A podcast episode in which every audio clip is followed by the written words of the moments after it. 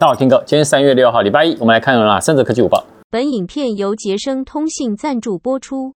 我们看第一则啊，根据市调公司哦，它有一个全球的智慧的穿戴报告。他说，在二零二二年的第四季啊，前五大品牌哦洗牌了。怎么说呢？哈，他说 Google 呢首度超越小米，哇，Google 第一次出 Pixel Watch，哇，就已经升上来了。它等于是穿戴二哥，仅次于苹果。那小米呢变第三。那所以小米呢，在今年呢，一定会想办法在新品哦加把劲。那怎么说呢？小米手环八啊，其实已经传出来说，他们现在也在量产。那部分的国家的认证呢，已经有现出一些踪迹了，包含马来西亚。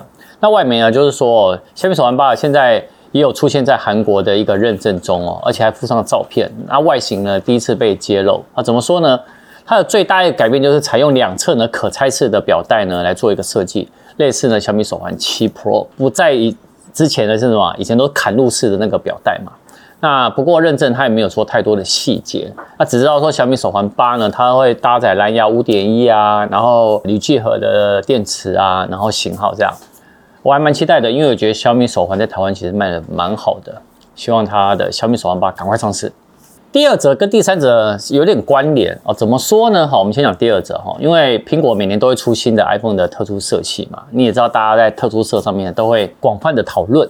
那有一个美国私教机构就说，其实啊，每个颜色啊，黑色系列呢，其实都是果粉的最爱。那唯独呢，有一款型号不是黑色，但是也获得了青睐。怎么说呢？外媒说，这个美国私教机构啊。它有曝光一个调查显示说，大部分的果粉哦是以黑色、灰色、白色系的 iPhone 为购买的关键。那像购买像 iPhone SE 三的午夜色的用户呢，就占了六十二趴；iPhone 十二的黑色占了五十六趴；iPhone 十三、iPhone 十三 mini 的午夜色也占了三十八趴。哎，我觉得这是真的。像嫂子也很喜欢午夜色哦。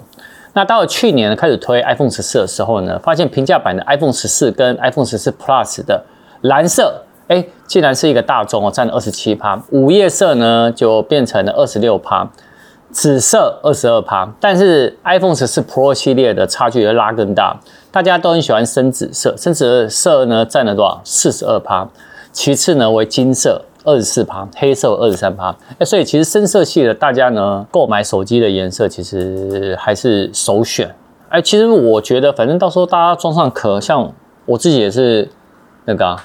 深紫色啊，可是你看我还是会装壳嘛，对不对？我看第三者，为什么我说跟第二者有关？哈，因为苹果春季发表会呢，诶，外媒就说这礼拜可能某一天会揭露，除了十五点五寸大版的 MacBook Air，还有全新的 Mac Pro 外呢，还有 iPhone 十四跟 iPhone 十四 Plus 会加入黄色，是春季的新色。去年的三月啊，它推出绿色版的 iPhone。那这次的发表会呢，可能也会延续有这个策略，在玩一些颜色的梗。那么是不是跟上一则很像？那实际还是要等官方呢公告才能确定。那外媒也有彭博社哦，他们也直接说，根据呢荧幕供应链的咨询公司的 DSCC，我这执行长啊很外对外那个披露哦，他就说苹果呢在四月初会推出十五点五寸的 MacBook Air。那 Mac Pro 呢？虽然外观呢，可能设计呢会跟二零一九年很相似，但还是会改用自家的晶片啊，M2 Ultra。